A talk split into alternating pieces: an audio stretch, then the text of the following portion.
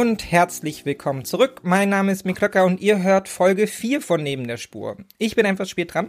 Ähm, es dauert immer ein bisschen, bis man dann auch so gedanklich aus dem Urlaub zurückgekehrt ist und dann auch wieder Lust hat, an die Arbeit zu gehen. Und Urlaub bedeutet ja auch immer nur, dass sich während man dann pausiert, viel ansammelt, was man dann danach erledigen muss.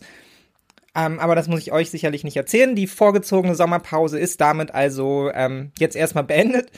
Ähm, und ich verspreche dann auch Besserung, dass die nächsten Folgen ähm, dann wieder einigermaßen regelmäßiger erscheinen.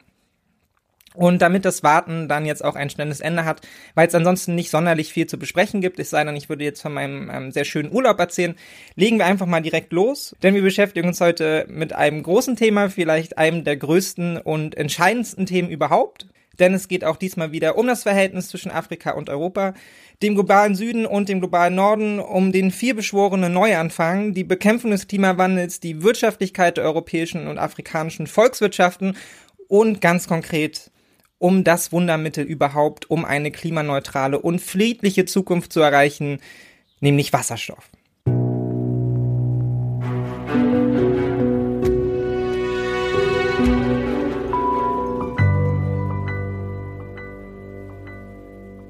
Olaf Scholz war schon wieder unterwegs. Und als wollte er einen Aufmacher für diese Folge liefern, ist er diesmal nach Afrika gereist, zum zweiten Mal in seiner Amtszeit schon. Genauer diesmal nach Kenia und Äthiopien. Wir werden also dieses Reisetheme hier einfach nicht los. Und wie sollte es anders sein? Es ging vor allem um drei uns schon bekannte Themen, nämlich Energiekooperation mit Europa und Deutschland, Allianzen gegen Russland und natürlich das leidige Dauerthema der Migration, das ja nun auch einen etwas neuen Spin bekommt, da man nun ja nicht mehr nur eine große Mauer um Europa zieht, sondern ja eigentlich auch ein neues Erwerbspersonenpotenzial erschließen möchte, um die eigenen Volkswirtschaften anlaufen zu halten. Aber da der nächste Gipfel dazu in Deutschland erst diese Woche ansteht, besprechen wir die ähm, etwas schizophrene europäische Politik zwischen Abschreckung und Einwanderungsrhetorik dann beim nächsten Mal. Stattdessen konzentrieren wir uns dann heute vollständig auf die Frage der möglichen neuen Energiepartnerschaften zwischen Deutschland bzw. Europa und eben Ländern wie Kenia. Das Thema hat ja schon eine fast, ähm, ja, könnte man sagen, mystische Bedeutung gewonnen, weil natürlich scheint da in, der, in den Reden bei den Besuchen von europäischen Staatschefs in Afrika oder auch Südamerika, wie auch in den Artikeln dazu, immer irgendwo am Horizont eine fast utopische Vision durch, ja, über internationale Kooperationen jetzt doch noch das Wunder zu erreichen, mit dem man sich im eigenen Land eben so schwer tut nämlich eine grüne Transformation, Klimaneutralität und gleichzeitig wirtschaftliches Wachstum, auch in energieintensiven Industriezweigen, während man sich auch noch energiepolitisch unabhängig macht von Systemen wie Russland und einen Neuanfang mit dem globalen Süden einleitet, der nun endlich sein Potenzial und seine Bedeutung entfalten darf. Also, wenn man zusammenfasst, Triple, ja, wenn man so will. Und wie wir uns gleich anschauen werden, die Potenziale gerade für den Wunderstoff Wasserstoff erscheinen tatsächlich fast grenzenlos. Und auch die offiziellen Internetseiten der Bundesregierung und der Ministerien sind voll von frenetischen Vorhersagen und Ankündigungen. Ankündigung. Das Bildungs- und Forschungsministerium widmet sich dem Thema zum Beispiel unter dem sehr bescheidenen Slogan Wasserstoffleitprojekte grün, groß, global. Und darunter werden dann Potenzialkompasse erstellt, wie diverse eigene Projekte vorgestellt. Und natürlich sind auch Dutzende Artikel zum Thema erschienen, wie in der FAZ die dann auch gleich mit der Überschrift Energie- und Klimaschutz, die neue Rolle Afrikas, fast schon den Eindruck macht, die jetzt sei quasi alles gut, weil Afrika nun endlich Verantwortung für uns alle übernimmt und das mit dem Klimaschutz gerade rückt. Sorry, das ist jetzt vielleicht an der Stelle ein bisschen böswillig interpretiert, soll aber nur sagen, die Begeisterung ist groß und gerade der Besuch in Kenia scheint Deutschland auch tatsächlich eine energiepolitische Zukunft vorzuleben, die viele hier vermutlich mehr so als Wakanda aus den Marvel-Filmen ähm, kennen, als an als dann wirklich an ihre eigene Vorstellung von Afrika anzuknüpfen. Aber Kenia ist eben bei weitem nicht das einzige Land, das jetzt in den Fokus rückt und bei aller Hoffnung, die ich ja irgendwie auch teilen will und auch prinzipiell guten Ideen, gibt es eben auch große Herausforderungen und Hürden und vor allem eben auch alte Verhältnisse auf diesem Weg zu überwinden. Über einige haben wir schon etwas intensiver gesprochen, wie die Position von Afrika zwischen den Machtblöcken in West und Ost die auch mit Blick auf Energiekooperation natürlich eine Rolle spielen. Aber wie schon beim letzten Mal als selbstkritische Tweets vermerkt und auch gegenüber Markus Lanz, über Afrika zu sprechen ist schwierig. Ja, also man rutscht sehr leicht ab in eine Vogelperspektive, die einzelne Nationen für eine leichtere Gesamteinsicht unter der immer gleichen Überschrift bespricht. und dabei eben oft auch alle spezifischen wirtschaftlichen und politischen Bedingungen der jeweiligen Länder außer Acht lässt, um dann sehr oft zu sehr unkonkreten Einschätzungen zu kommen, die eben eher Betrachtungsgewohnheiten befriedigen, als dann wirklich mehr Einsicht zu bieten. Und das ist auf der einen Seite natürlich wichtig, ja, auch Afrika als Ganzes zu besprechen, denn auch Afrika präsentiert sich natürlich inzwischen und organisiert sich inzwischen auch zunehmend als Staatenbund mit gemeinschaftlicher Interessenvertretung. Aber um die Vogelperspektive irgendwie etwas zu vermeiden, besprechen wir dann heute einfach mal die Frage der Energiekooperation anhand ein paar beispielhafter Länder in Afrika, nämlich dann Kenia und vor allem auch Mauretanien, die zum einen ganz unterschiedliche Ausgangslagen aufweisen, aber eben auch relevante Gemeinsamkeiten, in der Hoffnung dann darüber einen etwas umfassenderen Eindruck zu gewinnen von den Interessen und Problemen Afrika, aber vor allem auch von der Diversität dieses Kontinents. Aber vorher müssen wir natürlich erstmal klären, welche Hoffnungen und Erwartungen der deutschen Bundesregierung und Industrie eigentlich mit der Energiekooperation und vor allem Wasserstoff verbunden sind. Dazu schauen wir uns zunächst einfach mal den sogenannten H2-Atlas an. Das ist eine umfassende Einschätzung des Forschungszentrums Jülich im Auftrag des Forschungs- und Bildungsministeriums für die 15 Staaten der Westafrikanischen Wirtschaftsgemeinschaft, also die sogenannte ECOWAS, und die Südafrikanische Wirtschaftsgemeinschaft, abgekürzt SADC, also das lässt sich nicht so schön zusammenfassen. Und dazu gehört auch eine wirklich sehr gute interaktive Karte, auf der man sich dann eben verschiedenste Variablen angucken kann, wie Faktoren der Wasserstabilität, deren Zugänglichkeit, Potenziale für Windkraft und Solarkraft, Entwicklungsparameter. Also alles wirklich sehr interessant und auch sehr gut aufgeschlüsselt. Ich werde die Karte auch nochmal irgendwo verlinken, weil dann kann man da so ganz nett drin rumklicken und kann sich mal so selber ein Bild von der Region machen und was da eigentlich los ist in der Umwelt. Und die Ausgangslage für den Atlas ist aber natürlich erstmal die Erkenntnis, dass wenn die deutsche Industrie von der grünen Transformation einigermaßen unbehelligt weiter produzieren und wachsen soll und auch muss, dann wird ein nennenswerter Teil des deutschen Energieverbrauchs auch künftig durch Wasserstoff gedeckt werden müssen. Also bis 2045 will die Bundesregierung ja weg vom Tropf der Kohle, Erdöl und Erdgasabfackelung und eben dran an den guten neuen Stoff und der gute neue Stoff ist in dem Fall einfach Wasserstoff. Ähm, die Einschätzung, wie viel Energie dann in näherer Zukunft oder auch fernerer Zukunft importiert werden muss, gehen da natürlich weit auseinander. Ja, also Einschätzungen schwanken so zwischen 50 Prozent bis circa 80 Prozent. Da ist also auch nochmal eine ganz schöne Differenz dazwischen. Aber so oder so, man merkt schon, das könnte ein wahnsinnig wichtiger Faktor werden für die äh, europäische Industrie, wenn man davon ausgeht, dass circa 50 Prozent ihres Verbrauchs dann in einer klimaneutraleren Welt dann irgendwie ähm, durch Importe gedeckt werden müssen. Und für den Moment erscheinen eben gerade die Länder in West- und Südafrika als das gelobte Land für diese Exporte. Denn Sonne und Wind gibt's dort zumindest erstmal im Überfluss und es gibt vor allem eben auch beides zusammen. Denn das ist eben eine Schlüsselfrage für die Produktion von Wasserstoff, die beides im gleichen Ausmaß benötigt, weil die teuren Anlagen, die eben die Elektrolyse betreiben, um den Wasserstoff herzustellen, auch nachts laufen müssen, um rentabel zu arbeiten. Wenn der Wind also nicht weht, ist es gut, wenn die Sonne scheint und andersrum. Und wenn man beides nah beieinander bekommt und noch den Zugang zu Häfen und vor allem Wasser, bisher vor allem Süßwasser in Klammern, ist schnell klar, warum gerade die Atlantikküste Subsahara-Afrikas gegenüber der Produktion in Deutschland dann letztendlich klar im Vorteil ist. Vor allem mit Blick auf Länder, die hauptsächlich aus Küste und Wüste bestehen. Und die größten Wasserstoffwerke sind da ja außer in Mauretanien eben auch in Marokko oder auf der gegenüberliegenden Seite Afrikas in Namibia und Südafrika geplant. Viele weitere sollen natürlich folgen, aber all diese Länder eint eben eines, sie haben viel Wüste, sie haben viel Sonne und sie haben sehr guten Wasserzugang. Und das Ganze passiert dann natürlich unter der langfristigen Zielsetzung, dort Energie quasi zum Nulltarif zu produzieren. Und das in einem Ausmaß, was dann letztendlich eben reichen soll, um eigentlich so mehr oder weniger die halbe Welt zu befeuern.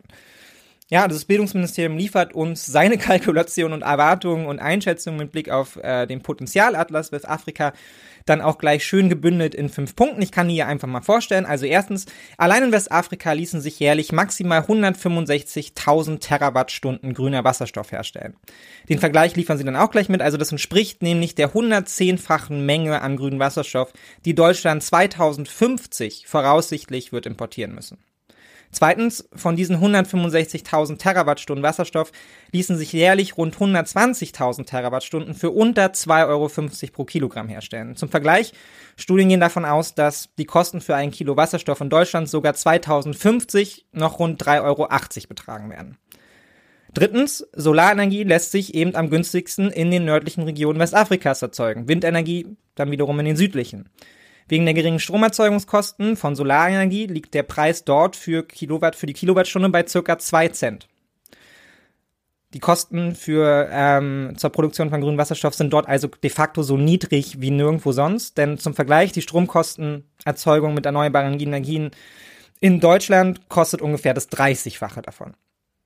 Viertens, es ist möglich, Westafrikas örtlichen Energiebedarf zu decken, ohne den Energiebedarf für die Produktion von grünem Wasserstoff erheblich einzuschränken. Ich glaube, das erschließt sich also bei 165.000 Terawattstunden geplanter Wasserstoffproduktion und dem 110-fachen dessen, was Deutschlands Industrie im Jahr 2050 brauchen könnte bleibt natürlich eine ganze Menge übrig, ja, dann für die afrikanischen Länder, vor allem halt eben für die afrikanischen Länder in der Region Westafrika, die den Stoff ja produzieren sollen und dann eben auch noch für die Partnerländer, die Großindustrien ja im globalen Norden, soweit zumindest die Idee. Und fünftens, das führt dann natürlich zu einem Aufbau an einem grünen Wasserstoffnetz, der eigentlich allen in der Region irgendwie weiterhelfen soll. Ja, also sowohl städtische als auch ländliche Regionen sollen davon profitieren. Und damit sieht eben auch das Bildungsministerium einen hohen gesellschaftlichen und wirtschaftlichen Nutzen bei allen Beteiligten. Ja, das macht Wasserstofftechnologien interessant für afrikanische Entscheider aus Politik und Wirtschaft und erhöht eben auch letztendlich die Wahrscheinlichkeit eines schnellen Einstiegs in die Wasserstoffwirtschaft. Denn zusammengefasst, also so die skizzierte Zukunftsvision, die lässt ja nichts zu wünschen übrig, ja? Also genug Energie für alle, ohne schlechtes Gewissen und alle profitieren wirtschaftlich wie sozial. Das kann man, glaube ich, erstmal so als Plan festhalten. Und das hört sich natürlich wahnsinnig gut an. Aber auch die Einschränkungen liefert der Atlas ehrlicherweise gleich mit, ja, auch wenn das Bundesbildungsministerium, äh, das Bundesforschungsministerium nicht so richtig bereit ist, sie dann auch noch in die fünf Punkte reinzuschreiben. Dafür bräuchten sie dann nochmal fünf Punkte Risiken und Probleme. Das sparen sie sich auf ihrer Webseite aus. Ähm, der Atlas ähm, des Forschungsinstituts Jülich äh, geht damit ein bisschen ehrlicher um. Denn der Plan geht natürlich davon aus, dass alle mitmachen. Denn die eben skizzierten Bedingungen werden von den meisten Ländern auch in Süd- und Westafrika nur in Teilen erfüllt.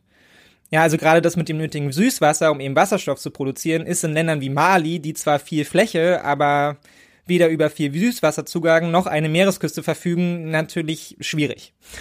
Also entweder das Wasser kommt zu ihnen oder andersrum, sie werden auch in den auch in der Zukunft wahrscheinlich nur den nötigen Sozial äh, Solarstrom liefern, um dann anderswo Wasserstoff zu produzieren. Das ganze Unterfangen setzt also, wenn man denn diese 165.000 Terawattstunden an Wasserstoff voraussetzen möchte als Ziellinie, eine unfassbare Kooperation zwischen den afrikanischen Ländern voraus, aber eben auch eine wahnsinnige Koordinierung zwischen den Ländern Afrika und Europa, die ja ihrerseits Investitionen und Technologietransfer ermöglichen sollen, um das alles auf die Beine zu stellen. Und letztlich muss man natürlich dann zwischen Ländern, die Wasserstoff produzieren, Ländern, die nur Strom produzieren oder Ländern, die nur Wasser haben oder nur Wasserkraft etc. etc. irgendwie einen Interessenausgleich finden, der für alle beteiligten Partner in gleichem Maße funktioniert und sie eben dann auch ausreichend animiert, um ihren Teil dazu beizutragen. Man ahnt hier also schon, was sich erstmal wahnsinnig gut anhört, könnte international wohl auch wahnsinnig aufwendig werden. Und das Ganze kommt natürlich auch mit einem Preisschild. Ja, also die Schätzungen gehen davon aus, circa eine Million Euro an Investitionen, wenn man den umfassenden Strukturwandel, Infrastruktur, wie Stromnetz und Häfen, Entsalzungsanlagen, Wind- und Solarparks schaffen will, dann sind das eben eine Million Euro geschätzt an Investitionen, die benötigt werden. Aus meiner Sicht erstmal ein absolut fairer Preis für die Versorgung der halben Welt mit erneuerbaren Energien. Aber wie schnell das gehen wird, darauf kommen wir dann vielleicht auch später nochmal zu sprechen. Dass man aber eine derartig umfassende Energiekooperation zwischen wenigstens 15 afrikanischen Staaten und Ländern der EU wie Unternehmen und Investoren nicht in kurzer Zeit auf die Beine stellt, erschließt sich, glaube ich, direkt.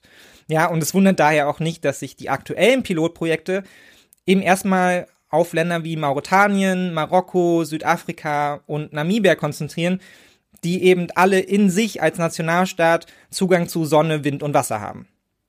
Wenn eben auch vor allem Salzwasser, das zumindest noch entsalzen werden muss, was natürlich den Preis wieder steigert, verzichtet man jedoch darauf, schrumpft das Potenzial für die Gewinnung von Wasserstoff dann auch rapide. Ja, also wenn man davon ausgeht, dass man Wasserstoff nur kostengünstig produzieren kann, wenn man dafür Süßwasser nutzt, und man möchte eben das Süßwasser in Afrika nutzen, dann fällt dieses ganze Projekt in sich zusammen. Ja, weil dann geht das ganze Potenzial um 80 Prozent zurück. Das ist natürlich damit verbunden, ja, vielleicht kommt noch mal der technologische Sprung und man schafft es tatsächlich einfach aus Salzwasser Wasserstoff zu produzieren, aber für den Moment ist es eben nötig, Entsalzungsanlagen zu bauen, ja, weil nicht entsalzenes Wasser kann man dafür nicht nutzen und dafür verfügen eben auch die wenigsten Länder. Na, also das kommt als ganze Problematik sagen wir mal, als erste technische Problematik hinzu. Du brauchst erstmal diese Entsalzungsanlagen. Ja, das einzige Land, was ich jetzt gefunden habe, in dem das in dem das nicht so ist ähm, und in dem auch schon Anlagen ähm, aufgebaut werden, ist Angola, weil Angola einfach über reichlich Süßwasser verfügt ähm, durch angebundene Flüsse, ähm, das Süßwasser auch schon nutzt, um damit Wasserkraft zu erzeugen. Also da ist es dann quasi möglich, sowohl die Energie aus der Wasserkraft zu beziehen, als auch Süßwasser für die Produktion von ähm, von Wasserstoff, aber natürlich ist das in Ländern wie Mauretanien, Marokko, Südafrika und Namibia, die eben alle wahnsinnig trocken sind, nicht möglich. Das heißt, da müssen dann eben auch die Entsalzungsanlagen hin, was wiederum den Preis steigert, wie schon gesagt. Also ähm, da bleiben viele Fragezeichen, aber damit beschäftigen wir uns dann auch später nochmal. Man sieht also, es ist alles gar nicht so einfach, wenn man den Blick dann mal kurz schärft. Bevor wir jetzt aber schon das zweite Feld der etwaigen damit verbundenen Probleme und auch Sorgen anschauen, beschäftigen wir uns erstmal mit einem der Besuchsländer von Olaf Scholz, nämlich Kenia. Versprochen, wir werden uns hier auch Äthiopien nochmal genauer anschauen, was ja das zweite Land war, das äh, Olaf Scholz besucht hatte.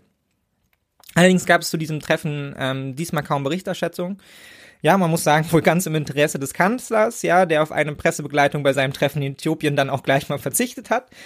Denn sagen wir mal, der äthiopische Präsident gilt zwar als relevanter Gesprächspartner, gerade wenn es um Fragen der Migration geht. Ja, deshalb heben wir uns das ganze Thema dann eben auch für die nächste Sitzung auf, wenn wir groß über die Migration reden werden. Oder eben eher über die Migrationsverhinderung. Allerdings zeigt man sich wohl eher ungerne mit dem ehemaligen Friedensnobelpreisträger, der inzwischen eben im Zuge zahlreicher Menschenrechtsverletzungen in seinem Land und auch seine Verwicklung einen sich zuspitzenden Bürgerkrieg international mehr oder weniger in Ungnade gefallen ist ja, was ist es nur mit diesen Preisen, dass sie regelmäßig so ironisch von der Realität eingeholt werden? Man spricht also, aber Olaf Scholz dachte sich wohl, deshalb muss ja noch lange keiner dabei zugucken. Ja, vor allem nicht, wenn man dann danach ja eben noch nach Kenia fliegt und eines der afrikanischen Vorzeigeländer damit quasi noch auf der Liste hat, das doch so viel besser zur Aufbruchserzählung passt und aus den aus dem Erfolgsnachrichten dementsprechend leicht dann auch ans heimische Publikum zu vermitteln sind. Clever also Äthiopien gleich mal vorne weg zu besuchen, dann haben das auch alles schon vergessen, wenn man einen Tag später dann in Kenia landet. Und die erwartbar staatstragende Berichterstattung kam aus dem Staunen dann bei so viel Einigkeit und scheinbarer Überzeugungskraft des Kanzlers in Kenia dann auch gar nicht mehr raus. Versprochen, wir werden noch über Äthiopien sprechen. Ähm, aber für den Moment lassen wir uns jetzt einfach mal einführen von der ehrlicherweise etwas albernen, aber auch schon bekannt albernen Berichterstattung zum Thema Afrika ins Wunderland Kenia. Ja, einen Erfolg kann Bundeskanzler Scholz auf der zweiten Station seiner Afrikareise bereits verbuchen. Kenia tritt dem Klimaclub bei, einer Gruppe von Staaten, die sich besonders ehrgeizige Ziele beim Kampf gegen die Erderwärmung gesetzt haben. Scholz hatte sehr für diese Idee geworben. Die gute Nachricht also gleich mal vorweg. Scholz, der clevere Verhandler, hat es dank Charisma und hanseatischer Überzeugungskraft also tatsächlich fertiggebracht, Kenia mit in seinem Klimaclub zu ziehen. Achtung, Sarkasmus. Ähm, aber wir lassen das jetzt erstmal so stehen. Das ist ja auch wichtig. Wir machen hier ein bisschen Spannungsaufbau. Also gleich zu Clip Nummer zwei. Empfang mit militärischen Ehren bei Kenias Staatspräsident William Ruto. Es ist der zweite Besuch von Kanzler Olaf Scholz auf dem afrikanischen Kontinent seit Beginn seiner Amtszeit. Auch die Taktzahl der Besuche von Kabinettsmitgliedern in Afrika steigt. Der Kontinent hat einiges zu bieten, vor allem in Kenia. Dass in Kenia bereits mehr als 90 Prozent des Stroms aus erneuerbaren Energieträgern produziert wird und bis 2030 100 Prozent erreicht werden sollen, ist beeindruckend und auch ein Grund, weshalb Kenia in Afrika und darüber hinaus eine große Strahlkraft hat. Wie wir hören, es herrscht also schon wie bei seinem Besuch in Indien wo Olaf Scholz ja auch vor gar nicht allzu langer Zeit war. Große Freude über das Treffen bei allen Beteiligten. Hier, auch hier gibt es ähnliche Bilder. Ich weiß nicht, einige von euch werden es sicherlich gesehen haben, wie Olaf Scholz in Indien begrüßt wurde. Also ganz, ganz großes Tamtam. -Tam. Da wurde sehr, sehr viel aufgefahren und Reiter und viel Musik und roter Teppich Kilometer lang. Und ähnlich sieht es jetzt halt hier eben auch in Kenia aus. Also beide Seiten freuen sich offenbar auf das Gespräch und auf die Kooperation. Beide Seiten haben ja auch eine ganze Menge zu bieten und haben auf der anderen Seite eine ganze Menge, was sie vom ähm, Nachbarn haben wollen, ja, wovon man profitieren könnte. Also es ist jetzt nicht verwunderlich, dass man ähm, hier so positiv aufeinander trifft, obwohl man natürlich schon sagen muss, ähm, im Blick auf andere afrikanische Staaten und ihr Verhältnis momentan zum Westen und gerade im Kontrast zum Verhältnis zu Russland zum Teil ist das ja schon mal bemerkenswert. Wir nehmen also diesen Schwung einfach mal so mit. Ähm, ja, und Olaf Scholz findet ja dann tatsächlich auch ähm, doch zunehmend auch eine angemessene Ansprache, finde ich zumindest. Ja, also wenn man auch mal was positiv hervorheben kann, dann sollte man das ja auch tun. Und anders als ein Kollege aus Frankreich, ja, der immer wieder ähm, im globalen Süden eher unangenehm ausfällt, ja, weil er so seine französische Arroganz und wir haben euch die Welt näher gebracht und die Technologie und so weiter und so fort und natürlich auch die Wirtschaftlichkeit und überhaupt wollen wir doch in Frankreich eigentlich auch Chef in Afrika bleiben. Also der tut sich damit sehr, sehr schwer, Macron da irgendwie so ein bisschen ähm, ja nicht ganz so aggressive Ansprache zu finden gegenüber möglichen Partnerländern. Aber Scholz wirkt auf diesen Besuchen immer eher zurückhaltend und eigentlich auch voller Lob für die Errungenschaften des globalen Südens. Ja, aber ich meine, wen wundert's, er will ja auch was haben. Ja, ähm, aber zumindest die neue Rolle des Bittstellers ähm, spielte doch zumindest ganz gut, finde ich. Und was hier natürlich auch schon drin steckt, Kenia hat etwas, das wir noch haben wollen. Und das ist natürlich in einem anderen Ausmaß, ja, es ist, macht jetzt keinen Sinn, die kenianische Volkswirtschaft mit der deutschen Volkswirtschaft zu vergleichen. Aber eben Energie wird in Kenia fast gänzlich aus Erneuerbaren produziert und das ist ja schon bemerkenswert und passt, glaube ich, auch ähm, nur mit dem Afrika-Bild von wenigen zusammen. Denn ähm, was wir aus Afrika kennen, hört sich ja immer noch ganz anders an und das hört sich hier dann doch auf einmal doch sehr nach Zukunftsvision eigentlich für uns an, oder? Kenia als Vorreiter und das beim Megathema grüne Energie. Windkraft, Geothermie, bei manchem hat Deutschland entscheidend mitgeholfen. So soll es weitergehen. Wind und Erdwärme sollen helfen, grünen Wasserstoff zu produzieren, um die hohen Energiepreise in Kenia zu drücken und für mögliche Exporte nach Deutschland.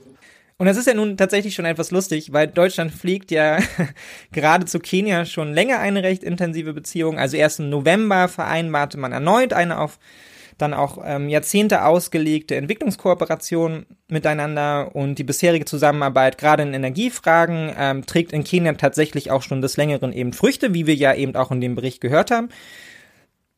Aber das sind natürlich alles Entwicklungen, die in Deutschland irgendwie noch ausstehen, ja. Also und Deutschland hat dazu eben mit konstanter Förderung in anderen Ländern beigetragen. Muss sich jetzt aber wiederum eigentlich Tipps abholen, eben bei den Ländern, die man mit Technologie ausgestattet hat, wie man das dann auch zu Hause irgendwie auf die Reihe bekommt. Also es ist schon manchmal eine verrückte Welt, auf der wir jetzt hier ähm, mehrfach treffen, vor allem wenn man sich dann eben noch immer anhört, äh, wie sehr sich Deutschland dann da so als Vorreiter preist. Und in gewisser Weise ist man es ja sogar, ja. Also man ist eben Vorreiter eben auch bei dieser Kooperation. Ähm, das macht Deutschland nicht schlecht ähm, im Vergleich zu anderer Entwicklungshilfe. Und gleichzeitig rennt man aber selber eigentlich mit seinem Projekt so hinterher. Ähm, aber wie uns der Bericht eben auch mitteilt, grüne Energie bedeutet eben auch in Kenia nicht billige Energie. Ja, ganz im Gegenteil sind die Energiekosten in Kenia hoch, vor allem im Verhältnis zur Einkommensentwicklung. Ja, leider geht der Bericht darauf nicht weiter ein, aber nur mal, um so eine Vergleichszahl im Kopf zu haben. Weltweit lag das Bruttoinlandsprodukt 2021 bei etwa 10.301 Euro pro Kopf und das BIP in Kenia erreichte dagegen etwa gerade mal 1760 Euro pro Kopf.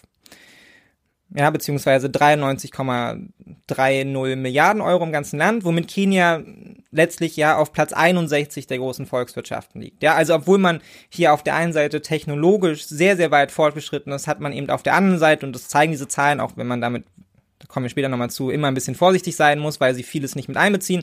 Aber trotzdem zeigen diese Zahlen ähm, schon auch auf, ja, wie groß eigentlich noch die Armut auch in Kenia ist, das Vorzeige und jetzige ähm, Lieblingspartnerschaftsland ähm, Deutschlands. Und wir kommen gleich auch noch genau darauf zu sprechen, weil der Bericht tut es leider nicht, ja, also bleibt ja auch wenig Zeit. Also ich habe das jetzt hier zusammengeschnitten aus spektakulären fünf Minuten, die sich den Tagesthemen dem gewidmet haben. Ich meine, das ist schon viel für die Tagesthemen, aber es bleibt natürlich ähm, vieles auch wieder ungeklärt, wie halt, ja, naja, Energie ist halt teuer hier und dann sagt man im nächsten Schritt, aber 90 Prozent grün. Und dann lässt man das einfach so stehen. Und niemand kann zu Hause irgendwie die Punkte zusammenziehen, ja, und hier mal Verknüpfungen herstellen. Aber gut, wir bleiben bei dem Bericht, ähm, denn jetzt da wird noch Matthias Deiss befragt, der durfte nämlich mit dem Kanzler auf Tour und der hat auch noch einiges dazu zu sagen. Und zugeschaltet ist mir jetzt Matthias Deiss in Nairobi. Als Beobachter bekommt man ja so ein bisschen das Gefühl, dieser Besuch in Nairobi ist für den Kanzler ein ganz angenehmer. Scholz hatte, Scholz hatte ja viele lobende Worte für Staatspräsident Ruto übrig. Vor allem ja die Klimaschutzerfolge in Kenia hat er herausgestellt. Und nun wird das Land, wir haben es gerade gehört, auch noch dem von Deutschland gegründeten Klimaclub beitreten. Welche Bedeutung hat das?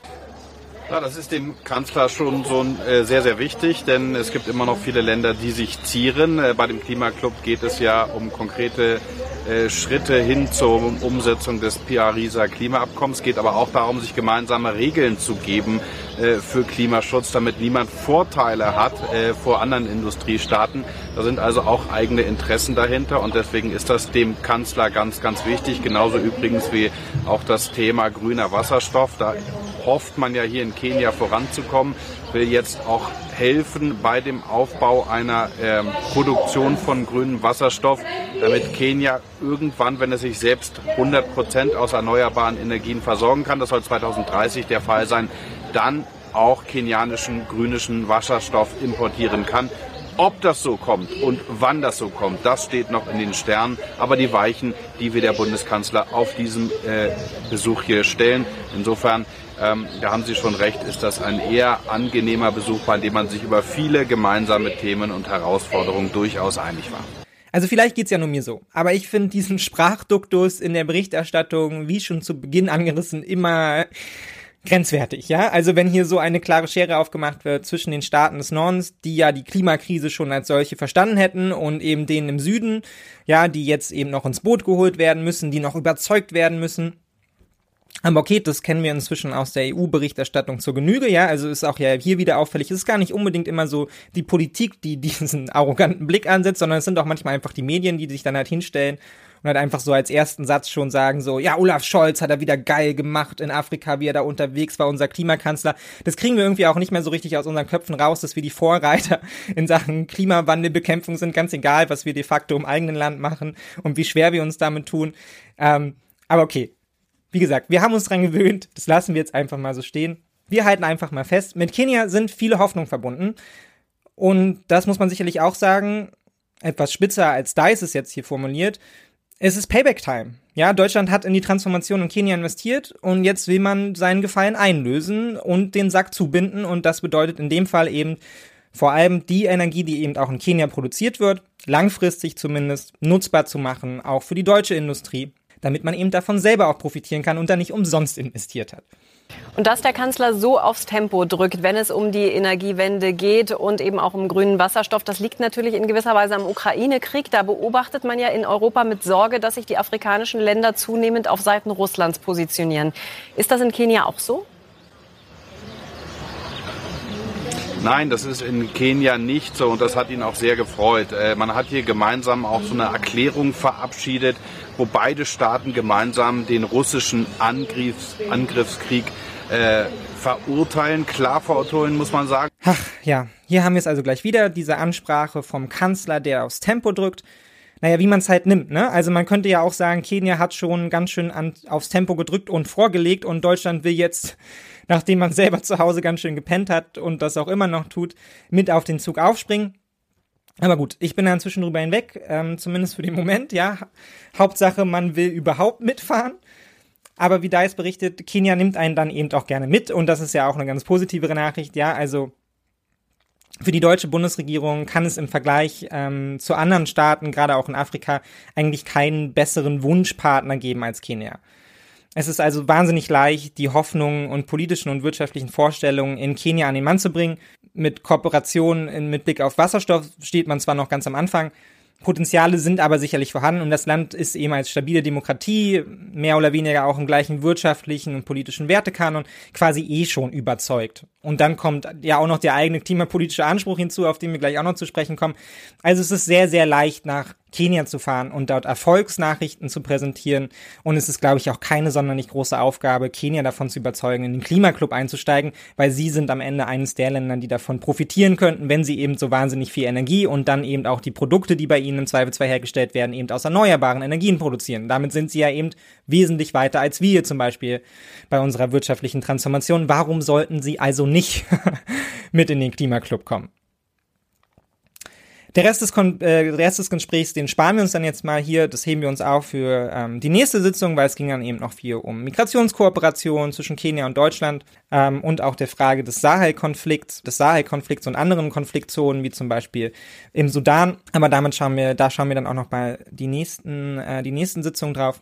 Und stattdessen schauen wir jetzt einfach nochmal etwas genauer auf die Situation in Kenia, die hier leider in dem Bericht ja kaum stattfindet.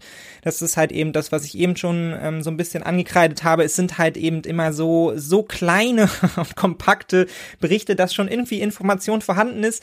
Aber wenn man Informationen kontextualisieren will, dann kommt man irgendwie nicht daran vorbei, sich halt hier zwei Stunden Podcast anzuhören oder eben vorher eine ganze Menge dazu zu lesen. Ähm, also trotz des be beachtlichen wirtschaftlichen Wachstums in Kenia und auch der Innigkeit des Verhältnisses zwischen Deutschland ähm, und Kenia als Demokratien und sicherlich auch ähm, eine gewisse sicherheitspolitische Einigkeit, wenn es um die Regierung geht, sollte man nämlich nicht in blinder Euphorie abrutschen. Kenia ist jetzt schon massiv vom Klimawandel betroffen und er bedroht viele nicht nur wirtschaftliche Interessen wie den Tourismus und die Landwirtschaft als wichtigste Treiber immer noch der kenianischen Wirtschaft, sondern eben auch längst unmittelbar das Überleben von sehr, sehr vielen seiner Einwohner. Ja, und hinzu kommen dann eben noch Versorgungskrisen im Zuge des Ukraine-Krieges. Und beides sind Dinge, die das Land langfristig destabilisieren könnten. Kenia hat also ein massives Eigeninteresse daran, den Klimawandel einzudämmen, ebenso wie sich für ein baldiges Ende des Ukraine-Kriegs einzusetzen. In dem Fall eben nur auf der Seite des Westens, auch wenn man Kenias Erklärung, ja, ich meine, ist schön, aber man kann sie wohl eher als symbolisch werten, ja, denn die Beziehungen zwischen Russland und Kenia sind eben historisch bei Weitem nicht so ausgeprägt wie zu manch anderem afrikanischen Land, was einfach daran liegt, dass ähm, Kenia ähm, über seine koloniale Befreiung hinaus weiterhin fest eingebunden ist, einfach in die Strukturen des Commonwealths. Und diese Strukturen ähm, halten Kenia, wenn man so will, auch konstant an der Seite eigentlich westlicher Politik. Und daran hat sich auch seit Jahrzehnten und auch durch die, auch durch die Befreiung Kenias eigentlich wenig geändert und auf die ebenfalls großen chinesischen Investitionen und Kooperationen im Land hat die abweichende Haltung natürlich von zum Beispiel Südafrika letztendlich auch keine Auswirkung. Ja, also für Kenia ist es hier an der Stelle auch relativ leicht, den äh, Konflikt in der Ukraine ähm, zu verurteilen, Russland zu verurteilen, weil sie stehen da eh schon relativ klar auf einer Seite, ja, und ähm, das ist insofern jetzt nicht bemerkenswert. Auch hier hat Olaf Scholz jetzt nicht es geschafft, eines seiner möglichen Partnerländer durch Überzeugungskraft auf seine Seite zu ziehen, sondern das war vorher auch schon klar. Deshalb ist diese Berichterstattung auch immer so ein bisschen albern. Aber Kenia befindet sich eben damit als einer der schon jetzt größten volkswirtschaftlichen Player auf dem Kontinent selbst, ja, als verlässlicher Partner des Westens und auch durch stetigen Bevölkerungs Bevölkerungszuwachs, ja, momentan sind es über 53 Millionen Einwohner, Tendenz steigend sowohl in einer augenscheinlich vorteilhaften internationalen Position, ja, also Investitionen in erneuerbare Energien fließen bereits ins Land, sowohl aus China als auch aus Europa, Partnerschaften sind gewachsen, Strukturen sind gewachsen und zuletzt, ja, eben auch das Vertrauen als politische Ressource, um halt eben diese Kooperation auch in Zukunft fortleben zu lassen ohne dass man sich jetzt letztlich eigentlich unmittelbar entscheiden müsste zwischen irgendwelchen Lagern, ja, und gleichzeitig steht für das Land eben aber auch unverhältnismäßig viel auf dem Spiel. Also sollte der Klimawandel nicht zuallererst in den großen Industrienationen eingedämmt werden, dann sieht's für Kenia eben düster aus. Kenia ist zwar faktisch wesentlich weiter, nur das Bittere ist eben, im globalen Verhältnis ist sein Beitrag zur Bekämpfung des Klimawandels eben marginal. Ja, also da kann es sich noch so sehr anstrengen. Und umso nerviger ist dann eben auch immer wieder diese teils verzerrende Berichterstattung, die Scholz als Überzeugungskünstler auf seinem Weg zu globaler Klimagerechtigkeit preist. Ja, weil hier muss eben niemand mehr überzeugt werden, endlich beim tollen deutschen Projekt mitzumachen. Ja, die Projekte sind schon da und die Investitionen auch und die Partnerschaft mit Kenia ist auch lobenswert, aber wenn Deutschland seinen Anteil nicht im ausreichenden Maße beiträgt und vor allem auch seine grüne Transformation zu Hause auf die Reihe bekommt, ja, dann vielleicht auch in den nächsten zehn Jahren mit Wasserstoff aus Kenia, aber vor allem durch den forcierten Ausbau der eigenen Kapazitäten an Wind- und Sonnenenergie, dann wird dieses, Kenia dieses Problem weit schneller zu spüren als äh, zu spüren bekommen als wir. Und Kenia allein kann dieses Problem eben auch nicht lösen. Ja, also deutsche Weltenretter-Arroganz, wie in dem Bericht schon wieder so angerissen, verbittet sich hier eigentlich. Zeigt aber eben auch schon eine der ersten Gefahren auf, wenn es eben um das Thema neuer Klimakooperation geht. Ja, denn das wirtschaftliche Machtgefälle zwischen afrikanischen Staaten und Europa ist noch immer massiv. Da sollte man sich, sollte man sich keine Illusionen hingehen. Ja, also man ist auf Technologieaustausch und Investitionen angewiesen. Man ist auch gerne bereit dazu, ja, weiß man doch in Afrika umso mehr um die Gefahren des Klimawandels und erhofft sich wirtschaftliche Entwicklungschancen abseits von Rohstoffen, um die eigene Wohlstandsentwicklung dann eben auch zu steigern. Ja, also lange gab es ja global quasi keinen wirtschaftlichen Platz für die afrikanischen Staaten, außer der Produktion von Grundprodukten und Rohstoffen während eigene Industrialisierungsbemühungen und fortschreitende Wertschöpfungsketten ebenso wenig gewünscht waren von den Kolonialherren, ja, wie den heutigen westlichen Partnern. Darüber haben wir auch schon beim letzten Mal gesprochen. Die Produktion grüner Energie in Form von Wasserstoff öffnet hier also ein Potenzial für eine neue Quelle an Investitionen und die Möglichkeit zur internationalen wirtschaftlichen Integration, wenn mit den Energiekooperationen dann eben auch Technologietransfer und eine positive Arbeitsmarktentwicklung in Afrika verbunden sind. Doch ob die Transformation letztlich gelingt, ja, deren Scheitern zuallererst den globalen Süden treffen wird, hängt nicht zuerst vom Fortschreiten der Transformation in Afrika ab. Denn Deutschland wird im Zweifelsfall auch weiterhin an Gas und Öl kommen, wenn es denn will und kann Versorgungsengpässe infolge des Klimawandels weit besser abfedern als Kenia. Ja, also hier bleibt gerade bei den essentiellsten Fragen auch zukünftig einfach ein deutliches Machtgefälle erhalten. Daran, dass Kenia wie auch andere afrikanische Staaten wollen, kann kein Zweifel bestehen. Und das sollte uns hier eigentlich auch klar sein. Verantwortung können wir dahin aber eben auch nicht abdirigieren. Und vor allem sollten wir eben auch nicht aus dem Blick verlieren, wie afrikanische Staaten von unserem politischen Handeln weit über unsere aktiven Kooperationen hinaus beeinflusst werden. Wie zum Beispiel den Ukraine-Krieg und vor allem auch die Frage der Schuldenkrise des globalen Südens, was auch wieder auf den letzten Podcast verweist und auch auf das nächste Land, das wir uns genau anschauen werden, nämlich Mauretanien.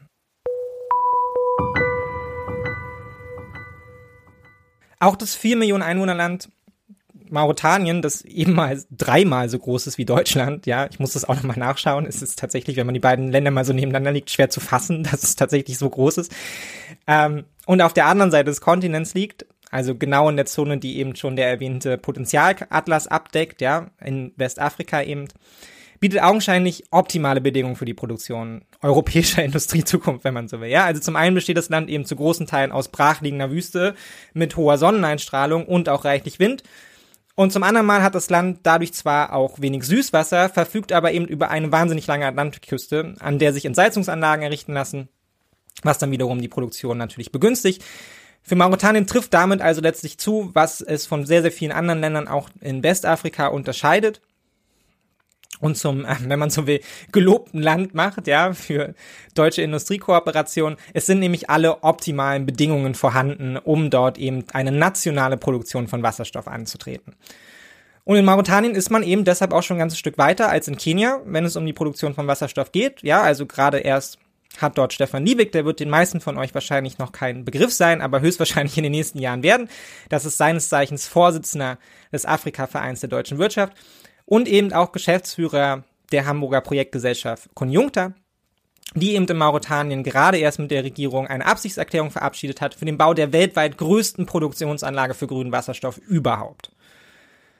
Ja, davon durfte er dann danach auch in zahlreichen Interviews berichten, ja, und war auch sichtlich stolz von der eigenen Arbeit und den Potenzialen, die Mauretanien seiner Ansicht nach bietet. Ja, also der rührte auch ganz fleißig die Werbetrommel, weil müssen natürlich Investitionen reingeholt werden. Aber tatsächlich ist es auch ein Projekt, das sich erstmal wahnsinnig beeindruckend anhört und wohl mit Fug und Recht als politisches und auch wirtschaftliches Megaprojekt gelten kann. Ja, das nebenbei natürlich auch alle Beteiligten noch sehr, sehr reich machen soll. Ähm, also worum geht's? Zusammen mit dem ägyptischen, äh, ägyptisch-emiratischen Energiekonzern Infinity Power will der neue deutsche Wasserstoffzahl Liebig ein Werk mit einer Stromleistung von circa 10 Gigawatt und Kosten von rund 34 Milliarden US-Dollar in die mauretanische Wüste setzen. Ja, nun zum Vergleich, das entspricht ungefähr der Leistung von zehn herkömmlichen Atomreaktoren. Das ist also schon mal eine ganze Menge Energie, die da in Mauretanien pro, äh, äh, produziert werden soll. Ne? Ausbau jederzeit möglich. Und die erste Phase dieses nördlich der mauretanischen Hauptstadt Nouakchott geplanten Großprojekts soll bereits 400 Megawatt leisten. Das ist natürlich bei weitem noch nicht so viel, aber eben auch schon in knackigen fünf Jahren fertig sein. Also außer der Elektroanalyseanlage gehören dazu eben auch Entsalzungsanlagen, äh, Wind- und Solarparks, ja, die Infrastruktur, die Häfen. All das soll also schon in fünf Jahren gebaut sein. Das ist also ein durchaus ambitioniertes Projekt. Und 2028 soll es dann eben auch schon losgehen mit dem Export von Wasserstoff der aus dem kleinen Wüstenstaat dann eigentlich langfristig wirtschaftlich das machen soll, was der Export von Öl aus Saudi-Arabien gemacht hat, nämlich ein unfassbar reiches und auch international einflussreiches Land. Und für die Region Mauretanien ist es ein unglaubliches Wohlstandsversprechen, was dann natürlich auf dem Tisch liegt. Ja, dass man nicht ausschließen kann, wenn man so will, ja. Weil wenn man sich die Situation in Westafrika anschaut, genau die Region, die jetzt in den wirtschaftlichen Fokus der internationalen Industrieriesen rückt, ja, die bisher zu den ärmsten, unsichersten, politisch aufgewühltesten und wirtschaftlich schwächsten Regionen der Welt zählt. Zum Vergleich, und ich habe es ja schon am Anfang gesagt, natürlich solche Zahlen immer mit Vorsicht zu genießen, ja, weil sie irreguläre Wertschöpfung zum Beispiel nicht erfassen, aber Mauretanien verfügt über ein BIP von 17,25 Milliarden Euro. Zum Vergleich, allein Berlin verfügt über ein BIP von 179 Milliarden Euro.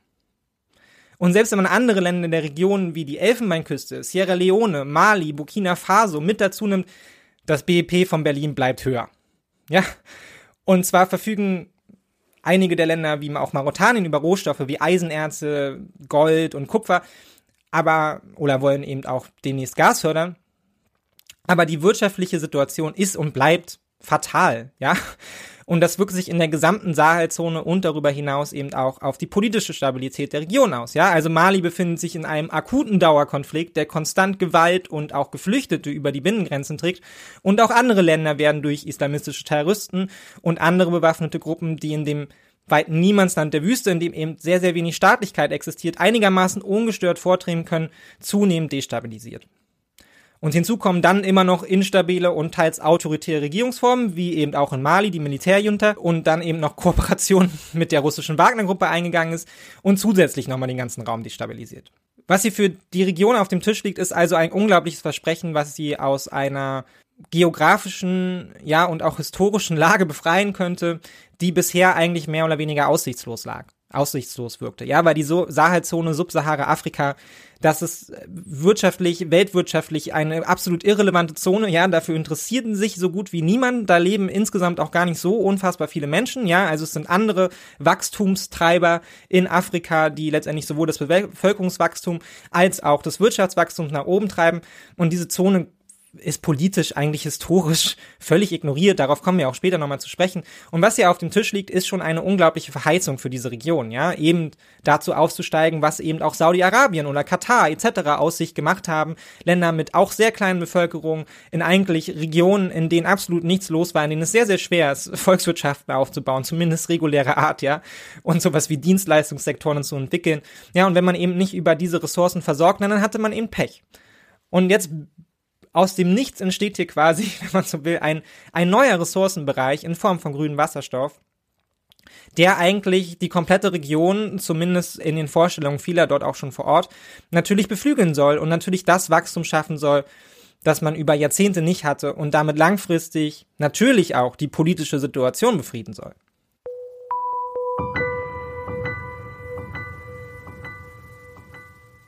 Wir haben am Anfang darüber gesprochen, dass wir uns die Kontraste auf dem afrikanischen Kontinent bewusster machen wollen und ihn auch als Ganzes besser verstehen wollen. Ja, ohne dabei den Blick für die gemeinsamen Problemlagen und Interessen des Kontinents außer Acht zu lassen. Und der Kontrast zwischen Kenia und Mauretanien, aber auch deren Gemeinsamkeiten eignen sich dafür als Beispiel aus meiner Sicht sehr, sehr gut. Ja, weil beide Länder verfügen über eine wirtschaftlich, politisch und auch kulturell stark voneinander abweichende Struktur. Ja, einfach nur mal um so ein paar Kennzahlen zu nennen. Ja, Kenia ist eine weitgehend reibungslos funktionierende Demokratie, historisch eben eingebunden in eine wirtschaftliche und politische Kooperation mit dem Westen über das Commonwealth. Das Land wächst schnell, sowohl wirtschaftlich als auch bevölkerungstechnisch. Ja, also wie schon gesagt, momentan leben in Kenia über 53 Millionen Einwohner, Tendenz steigend. Und über 80 Prozent seiner Einwohnerinnen sind Christen, die sich eben politisch und auch rechtlich am, äh, weitestgehend am Modell Großbritanniens orientieren. Das kommt uns alles also sehr nahe und sehr bekannt vor. Und auf der anderen Seite eben Mauretanien, das zwar in seiner Fläche sehr, sehr groß ist, aber an Einwohnern eben sehr, sehr arm. Und das wirtschaftliches Wachstum eigentlich nicht kennt. Ja, also auch das Wachstum in Mauretanien steigt langsam, aber eben unfassbar langsam, ja, und bewegt sich auf einem sehr, sehr, sehr, sehr niedrigen Niveau, nochmal um einiges niedriger als in Kenia. Und das hat natürlich auch was mit der immer noch und vor allem lange Zeit sehr instabilen Entwicklung in der Saalzone zu tun, aber auch in Mauretanien selbst. Also Mauretanien hat allein seit 2006 mal eben vier Militärputsche erlebt. Ja, also die Wahl 2019 ist, ist der erste friedliche Übergang, Regierungsübergang, der überhaupt geglückt ist. Und hinzu kommt dann eben noch die von Grund auf eher ungünstige geografische Lage des Landes, ja, und letztendlich auch kulturelle Unterschiede, ja. Also während eben ähm, Kenia zum großen Teil christlich geprägt ist, eben über 80 Prozent sind es halt eben in Mauretanien über 90 Prozent Muslime und man orientiert sich auch nicht an der Rechtsprechung ähm, ähm, Großbritanniens, sondern ähm, dort ist die Rechtsgrundlage zum Beispiel die Scharia. Also man sieht es schon, es gibt sehr deutliche Kontraste zwischen beiden Ländern. Allerdings wäre es jetzt falsch, anhand dessen gemeinsame Probleme und Interessenlagen auszuschließen, die beide eben auch miteinander verbinden und in vielen Fällen vor allem auch mit dem Handeln von politischen Playern von außen verbunden sind. Zunächst einmal gelten eben beide Länder für den Westen als Stabilitätsanker der Region.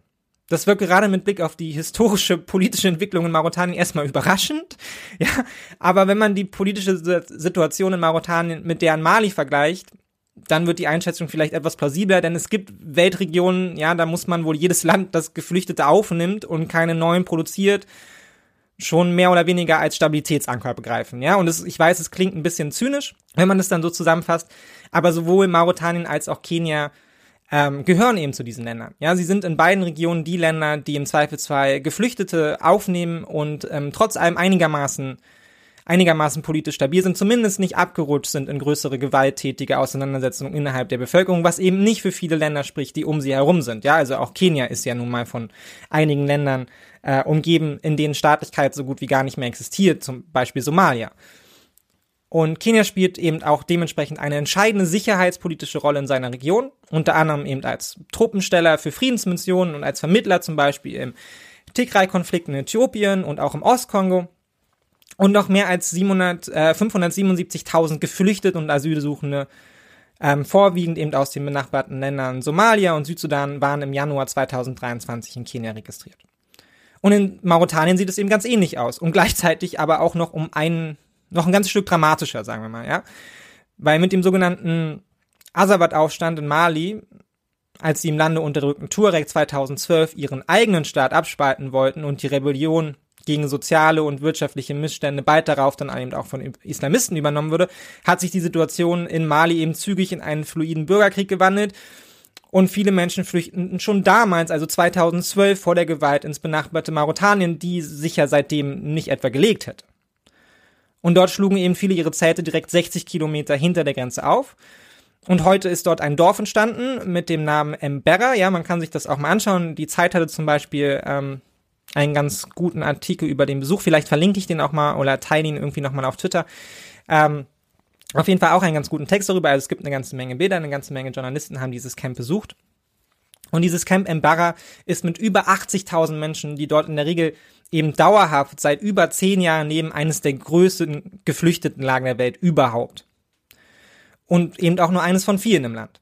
Also hier ist schon mal eine deutliche Verbindung zwischen äh, Mauretanien und eben auch Kenia. Beide sind eben von externen Faktoren beeinflusst, die auch auf sie einwirken und die gleichzeitig immer auch eigene interne Probleme oder solche, die noch welche werden könnten, sichtbar machen. Ja, weil die Menschen, die aus den Nachbarländern fliehen vor Krieg, ausgelöst eben zuallererst durch Armut. Das ist jetzt etwas verkürzt, weil nur weil man arm ist, führt man nicht gleich Krieg oder flieht. Darauf kommen wir dann nächstes Mal nochmal zu sprechen. Aber wir halten das erstmal so fest ähm, gerade die wirtschaftlichen Bedingungen in den Nachbarstaaten wie Mali, Somalia, Sudan, Sierra Leone, Äthiopien sind für einen Großteil ihrer Bürgerinnen fatal. Und das gilt im weitesten Sinne auch für Mauretanien und Kenia, die als Stabilitätsanker der Region gelten, ja. Und viele von den Problemen, die die Nachbarländer haben, sind auch immer so ein Stück weit ähm, eine düstere Zukunftsvision für eben Länder wie Mauretanien und Kenia, die weitestgehend stabil geblieben sind, weil Menschen fliehen aus der Sahelzone eben auch, weil dort die Lebensbedingungen immer schlechter werden und Kriege entstehen dort, weil es eben keine wirtschaftlichen Perspektiven gibt dort für Menschen. Und umso wichtiger und umso mehr sehen das natürlich auch diese Staaten als ihren Anspruch, eben für ihre Bevölkerung genau das zu erreichen. Ja, zumindest so weit, dass man nicht droht eben wie Mali oder der Sudan oder Somalia in eine Nichtstaatlichkeit abzurutschen, weil letztendlich nichts mehr vorhanden ist, sowohl an Wirtschaftlichkeit, ja, auch als an politischem System. Und es hat eben auch was damit zu tun, dass Afrika ein Problem hat, ja, man könnte fast sagen, als ganzer Kontinent, und zwar leidet Afrika massiv unter einer historischen, wirtschaftlichen und auch politischen Zentralisierung. Weil schon früh waren es eben vor allem bestimmte Regionen an den Küsten, die zu relevanten politischen und international wirtschaftlich relevanten Regionen aufgestiegen sind. Während das Hinterland eben wie heute eigentlich kaum von wirtschaftlicher Entwicklung profitiert hat. Es gab zwar lange Zeit auch politisch relevante Kräfte im Kernland Afrikas, zum Beispiel das Königreich Mali wird hier sicherlich einigen Begriff sein, aber spätestens mit dem wachsenden Interesse und auch Einfluss europäischer Kräfte in Afrika und im dann im darauf folgenden Kolonialismus, hat sich die Tendenz hin zur wirtschaftlichen und politischen Zentralisierung nochmal massiv verstärkt und ging in der Regel eben auch Hand in Hand mit anderen kolonialen Interessen. Ja, und die Erklärung dafür ist erstmal so, so einfach wie irgendwie eingängig. Afrika ist groß. Ja, sehr, sehr groß. Und obwohl wir das wissen, bin selbst ich, ja, als jemand, der sich nun relativ viel mit dem Kontinent befasst, immer wieder überrascht davon, wie viel Fläche in Afrika tatsächlich zu überbrücken ist, wenn man unsere Standardweltkarte dann mal zugunsten von etwas genaueren Grafiken ähm, dann außer Acht lässt und sich wirklich mal anschaut, wie groß einzelne Regionen in Afrika sind, ja, und wie viel Abstand da zum Teil auch zwischen eben ähm, wirtschaftlich relevanten Regionen und anderen wirtschaftlich relevanten Regionen herrscht. Ja, das ist aus deutscher Perspektive unvorstellbar, weil unser komplettes Land ja quasi durchsetzt ist mit irgendwelchen Ballungszentren, ja, und man durch Deutschland keine 50 Kilometer fahren kann auf irgendeiner Landstraße, ohne dass da wieder eine kleine Stadt oder ein Dorf auftaucht. Aber Afrika sieht eben noch immer anders aus. Und es ist in erster Linie auch mal ein geografischer Faktor, der dann aber eben historisch massive Auswirkungen auch auf das politische System und das wirtschaftliche System in Afrika hatte. Ja, weil wer in Afrika Handel treiben will, zumal unter Kontrolle von außen, konzentriert sich eben intuitiv auf die Küsten. Dort sind die Häfen zur Verschaffung von, äh, Verschiffung von Waren und eben auch Menschen. Hier kann man relativ schnell nur mit Schiffen Truppen hinverlegen und abziehen. Ja, Klima- und Umweltbedingungen sind zudem erträglich. Also an den Küsten herrschen zumindest mal für Europäer, die eben lange Zeit massive Kontrolle über den Kontinent ausgeübt haben, sehr, sehr gute Bedingungen. Das Hinterland hingegen war für die meisten Europäer zumindest mal, ja, bevor Dinge wie Malaria-Medikamente, Eisenbahnen, Autos und Flugzeuge erfunden wurden, vor allem eine Todesfalle. Ja, keine Straßen, Wege führen zu Fuß oder auf dem Esel, ja, wahlweise durch Regionen mit zu viel Wasser, nämlich irgendwelche Regenwälder, oder mit viel zu wenig Wasser, nämlich Wüste und Steppen, was eben auch das Anlegen von verlässlichen Straßenwegen zu einer Sisyphos-Aufgabe machte. Und selbst wenn man es dann geschafft hatte, einigermaßen verlässliche Wegesysteme zu etablieren, blieben die riesigen Regionen für die meisten, ja, sehr, sehr kleinen Gruppen aus kolonialen Militär- und Verwaltungsbeamten meist unkontrollierbar. Ja, dort, wo man trotzdem versucht hat, Kontrolle über weitere Regionen zu etablieren, war das Ergebnis in der Regel kleine Bastionen mit wenig europäischem Personal, ja, wo dann immer alle so in so einer kleinen Trutzburg saßen und irgendwie ins Nirgendwo hinausgeschaut haben, immer angstvoll, ja, in die Fremde geguckt haben, was in der Folge eben auch zu dazu führte, dass Kontrolle vor allem durch maximale Gewalt und Züchtigung aufrechterhalten werden konnte, aber damit, damit beschäftigen wir uns nochmal ein anderes Mal. Lange Rede, kurzer Sinn die europäischen Kolonialverwaltungen haben eben wahnsinnig schnell erkannt, dass es wenig Sinn machte, zu versuchen, Zentralafrika als Ganzes unter die europäische Kontrolle zu bringen. Und dort, wo man es zum Beispiel aufgrund von Rohstoffschätzen trotzdem versuchte, wie die Belgier im Kongo, waren die Folgen absehbare Willkürherrschaft durch Abenteurer, die es eben dann doch wagten ins Unbekannte, ja, mitten in den Dschungel aufzubrechen, ohne viel Kontakt nach außen. Die meisten Kolonialmächte in Afrika, vor allem Frankreich und Großbritannien, konzentrierten sich eben vor allem auf einzelne Schlüsselregionen an den Küstenabschnitten ihrer Kolonien. Ja, also und Zentralisierung bedeutete eben mehr Wirtschaftsleistung und mehr Truppen in einer Region und damit auch mehr Kontrolle über die Bevölkerung, die diese Wirtschaft betreiben musste. Ja, also ergo höhere Effizienz. Und das Hinterland hingegen wurde als weitestgehend wertlos eingestuft und so weitestgehend eben auch ignoriert. Es sei denn, die irreguläre wirtschaftliche Produktion oder die Bevölkerungsgruppen dort standen den kolonialen Interessen entgegen. Ja, dann muss man natürlich durchgreifen, das ist ja klar. Ja, also so vernichteten die Briten in Nigeria zum Beispiel die florierende heimische Stoffproduktion. Ja, die eben in Zentralnigeria lag, um den Produzenten in England neue Absatzmärkte zu öffnen und die deutschen Kolonialverwaltung trieb eben die gegen die Landnahme aufbegehrenden Herero und Nama zurück in die Wüste, nutzte also quasi die Geografie in ihrem Sinne, um dort eben Tausende von ihnen verhungern und verdursten zu lassen. Ja, aber ansonsten beschäftigte man sich eben historisch über Jahrhunderte eigentlich so gar nicht mit dem Zentral, mit Zentralafrika, dem Hinterland der florierenden ähm, Küstenkolonien. Und sorry, das ist jetzt ein kurzer historischer Ausflug, ja. Aber es ist wichtig, Zentralisierung als historisch gewachsenes, strukturelles und zentrales Problem in Afrika zu begreifen. Denn der Kolonialismus hat die wirtschaftlichen Regionen und Menschen gerade in Zentralafrika, aber eben auch an den Rändern der heutigen staatlich quasi, äh, der heutigen Nationalstaaten, wirtschaftlich und staatlich quasi zwangsmarginalisiert. Über Jahrhunderte. Ja, und heutige Konflikte, wie zum Beispiel in der Sahelzone, finden hier eigentlich ihren historischen Ausgangspunkt. Ja, noch vor ihrer Gründung wurden die afrikanischen Staaten auf bestimmte Bereiche staatlich fokussiert. Und das ist eben auch eine Fokussierung, die weit über den Kolonialismus hinausragte und seinen Sprechen bis heute in den Strukturen der unabhängigen afrikanischen Staaten findet. Und es trifft auf Staaten wie Mauretanien oder Kenia eben auch zu. Ja, in beiden Ländern sind es gerade die Bevölkerung auf dem Land, die am wenigsten von den wirtschaftlichen Entwicklungen profitieren bisher. Hingegen florieren vor allem die wirtschaftlichen Zonen um die Hauptstädte. Ja, und wo sind die? Natürlich an den Küsten. Und Landflucht ist daher allgegenwärtig, ja, auch in anderen Ländern der Region, ja, deshalb sind so wahnsinnig viele Menschen über die Binnengrenzen hinaus unterwegs. Ja, und nur mal um ein anderes Beispiel aus dem anderen Land zu nehmen. In Nigeria zum Beispiel ist Lagos als Küstenstadt, auch schon als ehemalige koloniale Küstenstadt, in den vergangenen 30 Jahren einfach mal um 20 Millionen Einwohner gewachsen. Die Tendenz ist also deutlich. Ja, also bis heute letztendlich zieht, äh, ziehen die Küstenregionen als wirtschaftlich stärkste Orte an, als Orte, an denen am meisten Handel betrieben wird.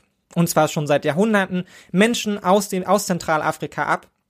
Und gleichzeitig beschäftigen sich sowohl europäische Partnerländer ähm, wie auch die afrikanischen Staaten selber eigentlich so gut wie gar nicht mit ihren größeren Flächen, ja, mit dem Hinterland dieser Länder, sondern konzentrieren sich eben anknüpfend an die koloniale Geschichte eben sehr, sehr stark auf die Küstenreaktion, äh, Küstenregion. Und die anhaltenden Konflikte, die eben durch mangelnde wirtschaftliche Erschließung, Etablierung von Staatlichkeit und vor allem Marginalisierung auch der Landbevölkerung, wie eben der Tuareg in Mali, ähm, entstanden sind, die üben sich eben auch auf, auf die Küstenregionen, ja, und letztlich auf die komplette Sahelzone. Und bedrohen eben ihrerseits die Stabilität ganzer Regionen, weil sie eben historisch vernachlässigt wurden. Insofern ist es, glaube ich, sehr wichtig, weil der historische Blick schärft hier wieder mal das Verständnis der gemeinsamen Probleme und historischen Interessen Afrikas und seiner Einwohnerinnen, ja.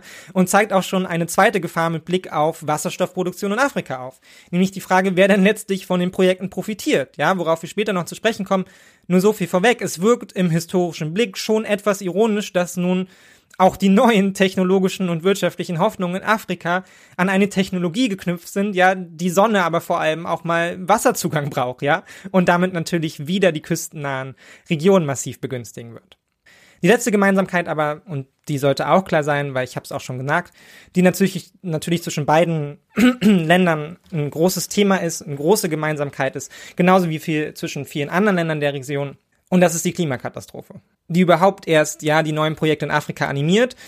Also wenn wir den Ukraine-Konflikt jetzt mal kurz außer, außen vor lassen, ja, der natürlich auch seinerseits darauf einwirkt und jetzt das Tempo massiv erhöht hat, ähm, aber es muss hier sicherlich nicht lange ausgeführt werden, warum auch Mar Mauretanien als Land der Sahelzone in einer der heißesten Regionen der Welt massiv vom Klimawandel betroffen ist. Ja, also schon jetzt herrschen dort in manchen Teilen des Landes im Sommer eben über 50 Grad. Und es ist ein Zustand, der sich sukzessive verschärfen wird. Auch hier teilen eigentlich alle afrikanischen Staaten ein Schicksal und ja auch mit anderen Ländern des globalen Südens. Und, egal, und erschwerend kommt eben hinzu, egal ob Kenia als westliches Lieblingsvorzeigeland für erneuerbare Energien in Afrika oder Mauretanien das noch dazu werden will, noch geht ein Großteil der Wirtschaftsleistung auf die Landwirtschaft zurück. Der Klimawandel bedroht hier also in doppelter Hinsicht die Existenzgrundlage der BürgerInnen. Ja, einen doppelten Boden gibt's quasi nicht. Fallen die Ernten oder der Fischfang aus, fällt auch die Wirtschaftsleistung in sich zusammen. Und das eben in der Regel mit fatalen Folgen, die sich lange auswirken können. Ja, also Mauretanien zum Beispiel ist wie viele afrikanische Länder auch deshalb so hoch verschuldet, weil die zunehmenden Versorgungsengpässe durch eben Dürren, ja, oder jetzt eben auch Ausfälle ähm, von zum Beispiel auch Düngemittel ähm, durch den Ukraine-Konflikt eben zu massiven Versorgungsengpässen führen und die wiederum dazu führen, dass die Regierung ständig Zukäufe tätigen muss, ja, um überhaupt Nahrungsmittel im eigenen Land zu haben ja, die ihrerseits dann wiederum Kredite aufnehmen muss, ja, weil ja die wirtschaftliche Leistung auch nicht funktioniert. Ja, wenn, wenn Dürre ist, dann bricht eben beides zusammen. Es bricht sowohl die Ernährung für einen Großteil der Bevölkerung zusammen, als auch die Wirtschaftsleistung des jeweiligen Landes, weil man ist eben in zweierlei Hinsicht davon ab, abhängig. Und dann kommen eben noch Versorgungskrisen infolge von Corona und Ukraine-Krieg hinzu, die natürlich auch nochmal zusätzlich destabilisieren würden.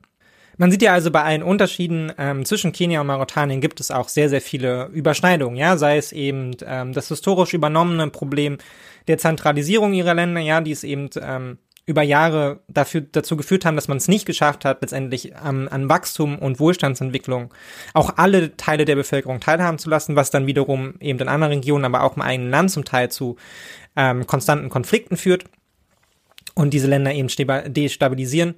Und zum anderen eben auch eben sei es wirtschaftliche, wirtschaftliche Verbindungen, dass eben beide Länder ähm, sich immer noch sehr, sehr stark auf die Landwirtschaft verlassen müssen, weil keine anderen Industriezweige gewachsen sind, ja, auch wenn auf dem Papier man das Gefühl hat, beide Länder verfügen eigentlich über eine sehr, sehr unterschiedliche wirtschaftliche Struktur, ja, oder sind da zumindest sehr, sehr ungleich unterwegs.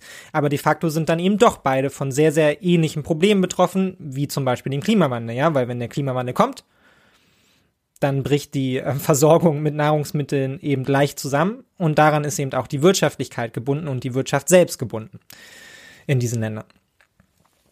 Ähm, aber kommen wir erstmal wieder zurück zu, zum Wasserstoff. Darüber wollen wir ja vor allem auch sprechen, weil das ist natürlich auch eine Gemeinsamkeit, die eben aus den anderen Gemeinsamkeiten noch so ein Stück weit hervorgeht. Beide Länder, wie auch Länder wie Angola, in denen zum Beispiel schon Wasserstoffprojekte von der schon erwähnten Konjunkta bereits kurz vor der Vollendung stehen, oder auch Pilotprojekte ähm, der Bundesregierung in Namibia oder Marokko, haben natürlich alle miteinander die Gemeinsamkeit, dass sie erstmal ein Interesse an dieser Kooperation haben, ja, zum Trotz oder gerade eben auch wegen der eigenen sicherheitspolitischen und wirtschaftlichen Entwicklung. Ja, weil augenscheinlich können sie wesentlich mehr gewinnen als verlieren und haben auch ein erhebliches Eigeninteresse daran, das eigene Potenzial zu vermarkten.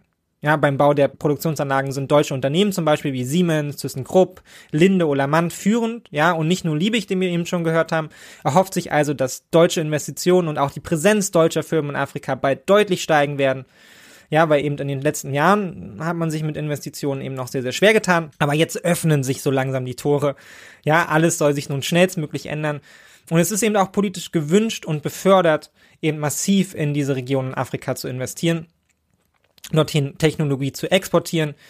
Und damit sind natürlich im Bestfall auch verbunden Produktionsketten in Afrika, ja, neue Arbeitsplätze und vor allem auch einigermaßen klimafreundlicher Strom, auch fürs eigene Land.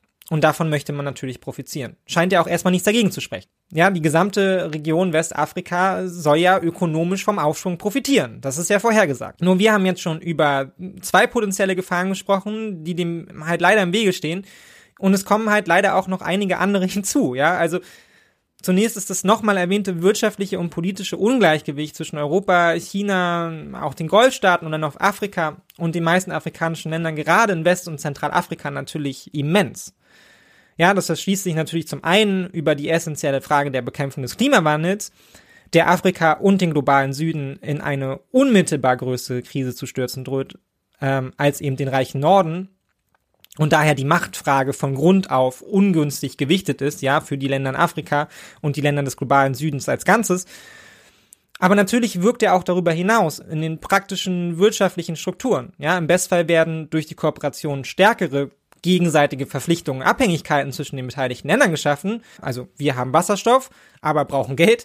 Ihr habt Wasserstoff, aber eben kein Geld. De facto ist aber auch hier eben ein wahnsinnig großes Ungleichgewicht vorhanden. Europa hat sich dazu entschieden, die grüne Transformation umzusetzen, natürlich auch aufgrund eines Marktdrucks durch die USA und China, die sich ihrerseits dazu entschieden haben, die grüne Transformation zur kapitalistischen Triebfeder des nächsten Jahrhunderts zu machen.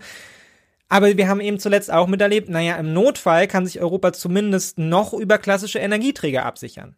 Ja, neigt vielleicht sogar eher dazu, auch in absehbarer Zukunft, weil Neuschaffen unmittelbar mehr Einsatz, Planung und Risiko erfordert, als eben einfach sich auf die alten zu verlassen und in den Strukturen weiterzuarbeiten.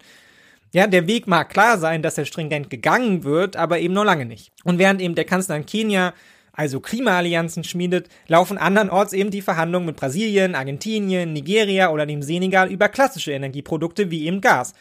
Also noch ist deren Ende offensichtlich nicht gekommen und wie immer, ja, es droht sich eben auch zu verzögern. Und die afrikanischen Staaten, die jetzt auf eine Wasserstoffzukunft setzen, setzen momentan also noch auf nicht viel mehr als eigentlich eine Hoffnung, ja? Also bei allem prognostizierten Kosten und Produktionszielen, ja, und all das, aber es ist am Ende halt genau das, es sind halt Prognosen. Länder wie Mauretanien haben kaum eine andere Wahl, als darauf zu hoffen, dass sie wahr werden, weil wirtschaftlich sieht's andererseits auch ganz mau aus. Sicher können sie sich aber noch lange nicht sein, dass ihre nationale Zukunft dank Wasserstoff rosig aussieht.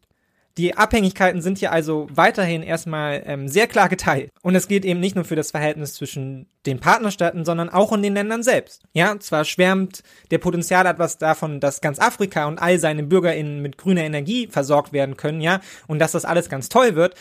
Aber alle bisherigen Projekte sind erstmal ausdrücklich nur für den Export gedacht. Ja, das liest man auch so in jedem Artikel. Ja, es sind alles Exportprojekte. Keines dieser Projekte schreibt sich irgendwo auf die Fahnen, dass jetzt damit der afrikanische Kontinent irgendwie mit Energie versorgt werden sollte. Nun kann man natürlich hoffen, dass dann nachdem man das eine erstmal auf den Weg gebracht hat, auch das andere quasi, ja, von alleine folgen wird. Die Strukturen sind ja dann schon da. Aber wie uns schon der Bericht zu Kenia verraten hat, ohne uns zu sagen warum, auch in einem Land wie Kenia sind die Energiekosten trotz 90% Versorgung aus Erneuerbaren für die Bevölkerung immer noch sehr hoch. Und zudem sollte man wohl nicht darauf hoffen, dass wirtschaftliche Partner aus Deutschland, Saudi-Arabien oder Ägypten ein sonderlich großes Interesse daran haben, Afrika mit grüner Energie zu versorgen.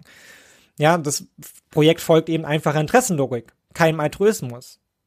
Der müsste dann schon, wenn, ja, politisch gelenkt werden und die Staaten wie Mauretanien können darauf eben denkbar wenig Einfluss nehmen.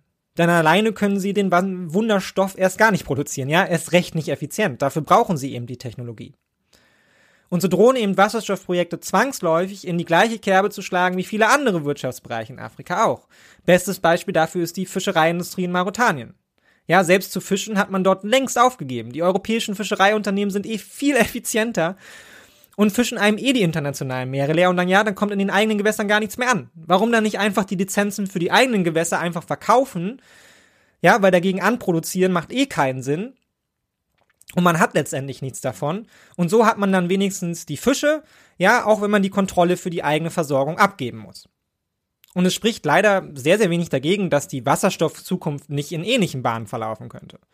Und selbst wenn es gelingt, dass afrikanischen Staaten dank hoher finaler Produktionskapazitäten ihren Teil abbekommen von der grünen Energie, heißt es eben auch noch lange nicht, dass alle Menschen davon profitieren würden in den Ländern. Länder wie Mauretanien schlagen allein schon aufgrund des Mangels an Alternativen den Weg einer wirtschaftlichen Monokultur ein. Ganz am Beispiel anderer wirtschaftlicher Monokulturen. Und das ist eben in sich schon eine kritische Entwicklung, die ja nicht umsonst die sprichwörtliche Bezeichnung Fluch des Rohstoff, äh, Rohstoffreichtums geprägt hat, ja. Nicht nur, weil diese Länder eben historisch aufgrund ihres Reichtums ausgebeutet und politisch unterdrückt worden, sondern auch weil mangelnde wirtschaftliche äh, Diversifizierung auch ein Hemmnis für politische Diversifizierung und damit Demokratisierung und gesamtgesellschaftliche Beteiligung darstellen kann. Um das an einem Beispiel festzumachen, schauen wir noch mal kurz nach Nigeria. Nigeria ist, wie vielleicht sonst nur noch Russland und die Golfstaaten vor allem seit Jahrzehnten in den Handel mit Öl investiert. Öl ist die entscheidende Triebquelle für ausländische Devisen, Investitionen, wirtschaftliche Entwicklung, Arbeitsplätze, Wohlstand. Alles ist an diese eine wirtschaftliche, im wörtlichen Sinne Quelle gekoppelt und ausgerichtet. Und dementsprechend hat sich auch die politische Verteilung von Macht daran orientiert. Ja, wir beschweren uns in Deutschland zu Recht regelmäßig über den Einfluss von bestimmten äh, wirtschaftlichen Lobbygruppen wie der Automobilindustrie, ja, um ihren politischen politischen Einfluss und ihrer Macht, weil sie über so viel Arbeitsplätze ähm, letztendlich gebieten. Aber man stellt sich mal, man stellt sich mal vor, ja, das wären mehr oder weniger Deutschlands einzige wirtschaftliche Lobby. Ja, also noch zentraler als eh schon für die gesamte wirtschaftliche Entwicklung. Und welche unfassbare Macht das über politische Entscheidungen bedeuten würde, wenn wir nicht noch andere wirtschaftliche Bereiche und Interessengruppen mit eigenem Gewicht hätten. Und genau dieser Zustand wird aber eben so oft mit dem Fluch der Rohstoffe beschrieben, ja. Die totale Abhängigkeit in vielen Fällen sogar von einem von außen kontrollierten wirtschaftlichen Faktor. Und in Nigeria bedeutet das eben, Wer politisch wie persönlich etwas werden will, der folgt seit Jahrzehnten der Spur des Geldes hin zum Öl. Und andere Aufstiegsversprechen gibt es kaum. Ja, auch weil nie eine wirtschaftliche Dis äh, Diversifizierung stattgefunden hat. Ja, warum, warum auch? Ja, wie soll politische Verantwortung für die Gesamtgesellschaft wachsen, wenn Einnahmen, die dann auch unter politischen Entscheidern verteilt werden, nicht über breite Steuereinnahmen, sondern einzige, die eine einzige wirtschaftliche Lobby erbracht werden, eben das Öl. Man könnte sicherlich noch viel dazu, ähm, dazu anschließen, ja, was es zum Beispiel für Fiskalmodelle wie die MMT bedeutet, weil Besteuerung eben nicht nur Mittel für den Staat generieren, sondern eben auch wechselseitige politische Verantwortung schaffen. Für den Moment reicht uns aber, dass Länder wie zum Beispiel Nigeria zwar auch in ihren urbanen Megaballungszentren wie Lagos über eine florierende Wirtschaft verfügen, die ist allerdings kaum regulär eingebunden. Ja, weil das Ölgeld die, Staatlich die Staatlichkeit und finanzpolitischen Strukturen so allumfänglich umklammert, dass man sich eigentlich jahrzehntelang gar keine Gedanken darüber gemacht hat und auch nicht darüber machen musste als politischer Entscheider, ja, und als politische Elite, was eigentlich mit dem Rest der Bevölkerung ist. Ja, weil das Geld kommt ja eh aus dem Öl. Und das ist eben ein Schicksal, dass Länder wie Mauretanien und vor allem auch deren Bevölkerung eben auch eine Warnung sein könnte, ja, wohin eben die maximale Fokussierung auf einen Wirtschaftszweig führen kann und was eben auch passieren kann, wenn zum Beispiel andere Wirtschaftszweige wegbrechen. Ja, also die Wahrscheinlichkeit, dass Mauretanien letztlich wesentlich mehr verdienen wird ähm, mit seinen Wasserstoffproduktionen, als mit seiner jetzigen äh, Hauptproduktion in Form von äh, landwirtschaftlichen Produkten, gerade wenn der Klimawandel sich eben verschärft, liegt aus meiner Sicht auf der Hand, ja.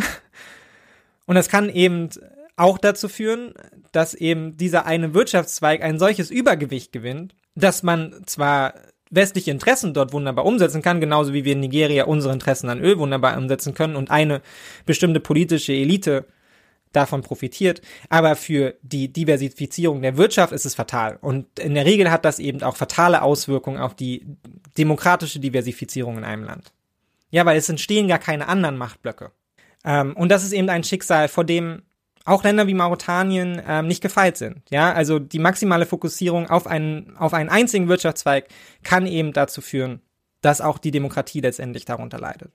Und das ist in gewisser Weise natürlich auch eine Warnung in Richtung des Westens, ja, der so gerne alles andere außer seinem Interesse an Rohstoffen ignoriert, auch wenn er sich ja Demokratieförderung auf die Fahnen geschrieben hat. Und in der Realität ist das sicherlich auch noch mal um einiges komplexer, als ich es jetzt beschrieben habe. Aber trotzdem sind das eben auch Problemlagen, über die man sich Gedanken machen muss, auch wenn die wahrscheinlich Mauretanien unmittelbar, gerade der Regierung dort, erstmal egal sind, ja, weil wenn man von nichts kommt, dann ergreift man natürlich ähm, jeden Zweig, der einen da droht, irgendwie aus der ähm, politischen Pfütze des Klimawandels ja und der Konflikte in der Region irgendwie wirtschaftlich herauszulösen. Aber zieht man eben das historische Dauerproblem der Zentralisierung noch hinzu, lässt sich neben der großen Hoffnungsvision vom grünen Energiereichtum und damit verbundenem allumfänglichen Wohlstandswachstum Afrika eben auch noch ein zweites eher dystopisches Zukunftsbild ausbauen, in dem Afrika zwar zur zentralen Triebfeder der wirtschaftlichen Transformation hier wird, dort aber eben Menschen in den Grenzregionen von Ländern wie Mauretanien auch noch in 20 Jahren weder über eine konstante Stromversorgung noch über Wohlstand verfügen. Ja, und das ist eben ein Szenario, das durch die Klimakrise auch noch einmal verschärft werden könnte. Denn zwar schreiben sich alle Projekte groß auf die Fahnen, dass man die Wasserversorgung mit den Wasserstoffprojekten nicht gefährden wird, aber auch hier sollte man wohl ja eher Vorsicht walten lassen. Jetzt noch reichhaltige Süßwasserverkommen können in einer Zukunft der Verknappung zum Ausgangspunkt von Verteilungskonflikten werden. Ja, machen wir uns nichts vor. Und vielleicht doch noch die Frage dahingehend verschieben, was einer Regierung dann letztendlich wichtiger ist. Ja, Wasser für die Bevölkerung oder die geldbringende Industrie. Gerade wenn man vielleicht neidisch auf die Nachbarländer schielt, die mehr Zugang haben. Auf die Partner im Westen oder Osten würde ich mich da nicht verlassen, dass sie Kooperationen ausschlagen, die ihnen günstige Energie zum Preis des Wassermangels in anderen Weltregionen verspricht. Es ist also durchaus eine Zukunft möglich, die sich für die Partnerländer im globalen Norden sehr, sehr lohnen kann, ohne dass Menschen in Afrika davon de facto profitieren würden. Was sich offensichtlich auch andere versprechen. Ja, nicht umsonst wird das Projekt in Mauretanien ja auch vom nicht nur vom Verbund des deutschen äh, aus deutschen Unternehmern begleitet, ja und ähm, aufgebaut, sondern eben auch vom ägyptisch-emiratischen Energiekonzern Infinity Power angestoßen. Ja, der sicherlich auch eigene Interessen haben wird, ja, was mit der erneuerbaren Energie da passieren soll. Ja, was wiederum ein Schlaglicht wirft auf die diversen Interessen in Afrika, die sowohl Segen als eben auch Fluch zugleich sein können. Ja, weil auf der einen Seite liefern sie Investitionen, auf der anderen Seite ist noch nicht absehbar, wer letztendlich von diesen Investitionen profitiert und wird vor allem auch stark davon abhängen, wie die afrikanischen Regierungen selbst es steuern. Ja, und ob sie, oder ob da eben auch zum Teil politische Eliten in, ein, in einen Goldrausch mit einsteigen, der ihnen jetzt vorgeträumt wird, ja, von den Industriepartnern im Westen. Am Ende ist aber natürlich Voraussetzung, dass die Projekte überhaupt den Status erreichen, ja, den man sich jetzt erträumt. An dem sie dann tatsächlich für die Weltwirtschaft relevant werden. Was uns dann zum Ende hin auch zurück zum, zum Anfang führt, ja, zur anfänglichen Frage, nämlich der praktischen Umsetzung dieser Projekte.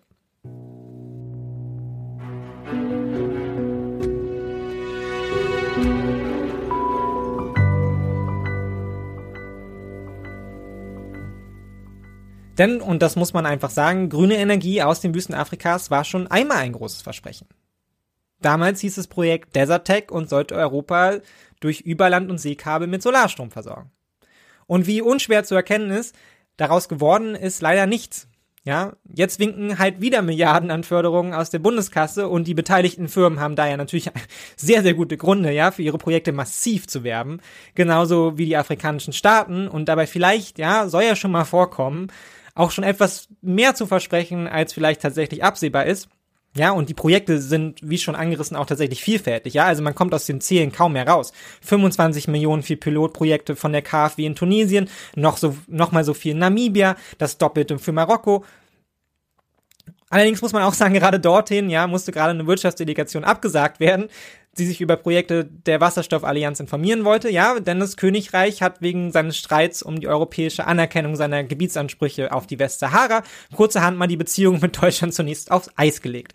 Man merkt also auch hier wieder, so einfach wie sich das jetzt manchmal anhört, ja, und so ähm, schön es klingt in den, in den Festtagsreden, so einfach wird es wohl nicht werden. Ja, selbst wenn man nur in den Bahnen der europäischen Interessen denkt. Denn schon diese kleine diplomatische Krise verweist ja erneut auf die Problematik der politischen Lage in und um die 15 potenziellen Partner in der westafrikanischen Wirtschaftsgemeinschaft ECOWAS. Und auch nicht immer wollen sich alle daran so bereitwillig beteiligen, wie jetzt zum Beispiel Mauretanien. Ja, also in der Elfenbeinkiste zum Beispiel fordert, äh, fördert die Bundesregierung auch bereits den Aufbau einer Infrastruktur für erneuerbare Energien. Allerdings dort gegen erhebliche Widerstände vom heimischen Eliten, die eben in fossile Brennstoffe investiert sind. Ja, also hier wieder der Verweis auf Nigeria. Hier hat man in gewisser Weise fast das umgekehrte Problem. Hier hat man eben schon eine Elite, die eben sehr, sehr stark investiert ist in die alten Energieträger und sich nun massiv wehrt gegen eine Diversifizierung der Wirtschaft. Ja, und eben gegen das Einbringen von neuen Wirtschaftszweigen, weil eben dadurch auch ihre politische Macht letztendlich gefährdet werden könnte. Noch schwerwiegender als jetzt solche diplomatischen Verstimmungen oder auch Konflikte mit einzelnen Ländern könnte jedoch am Ende dann doch wirken, dass viele praktische Fragen eben bisher einfach ungeklärt sind. Ja, also zum Beispiel, wie der gute Stoff denn eigentlich nach Europa kommen soll.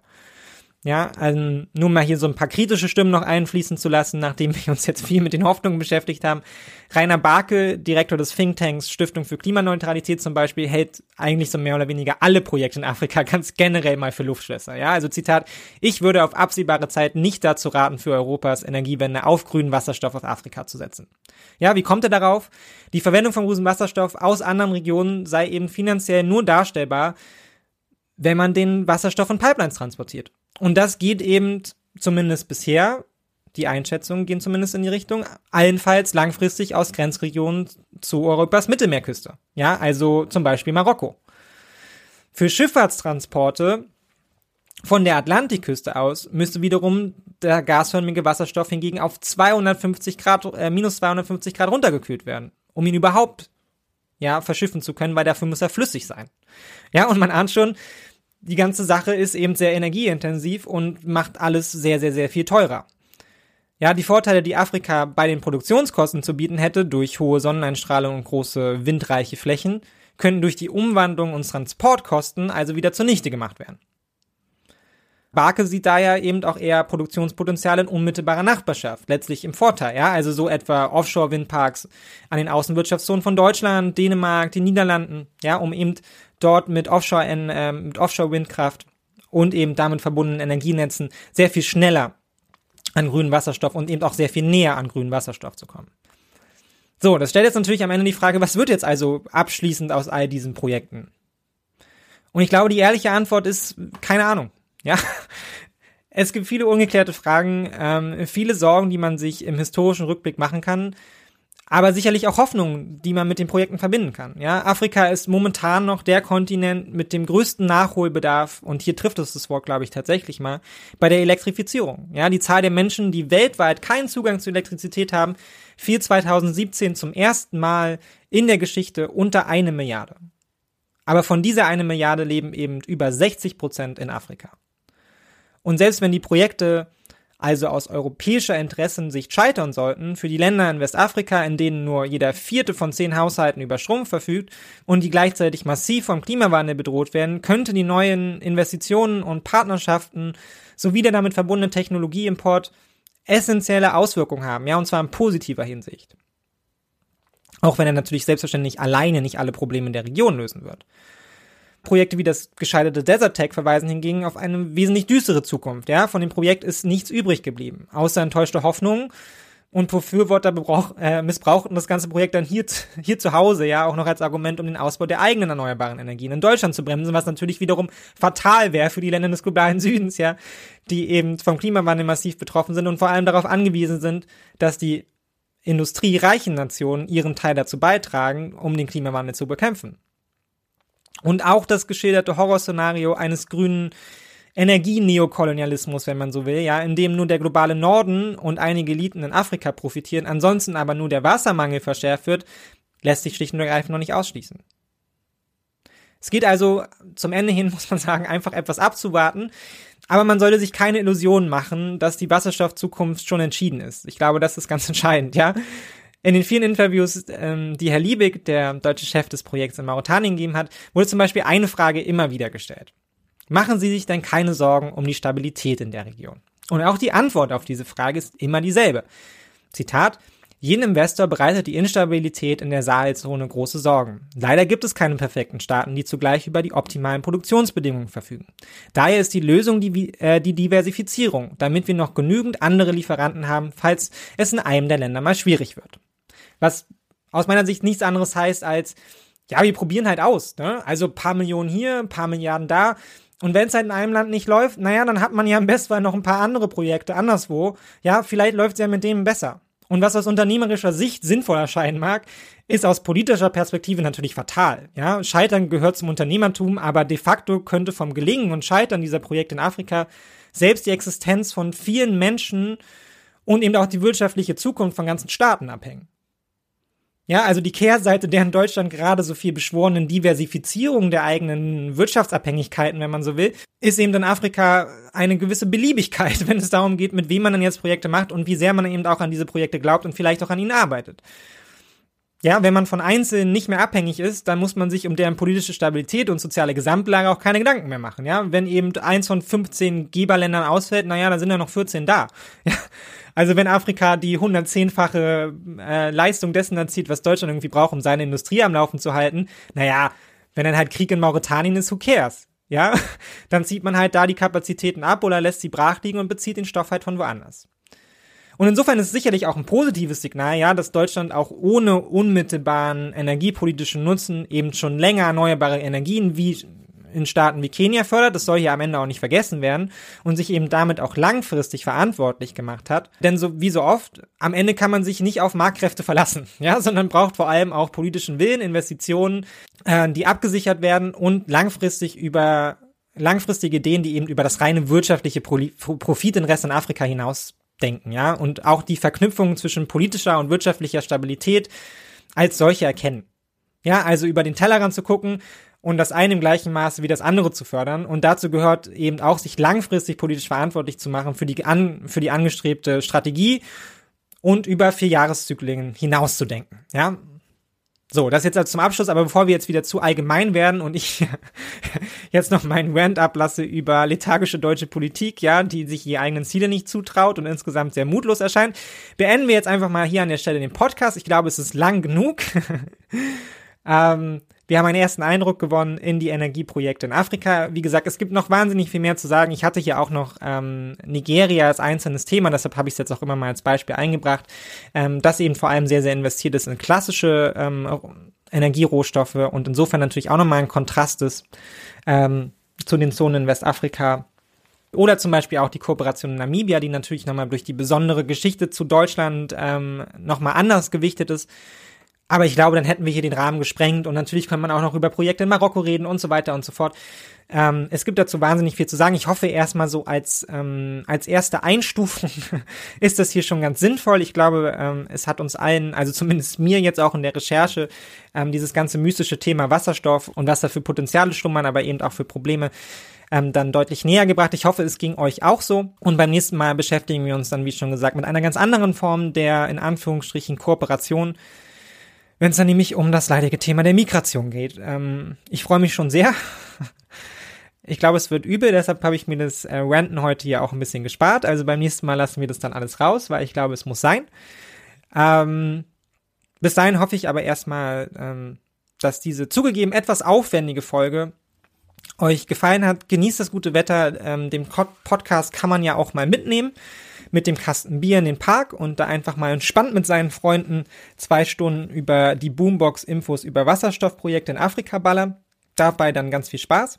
Ähm, und wir hören uns dann ähm, hoffentlich pünktlich in zwei Wochen wieder oder vorher in noch anderen Podcasts. Bis dahin, macht's gut.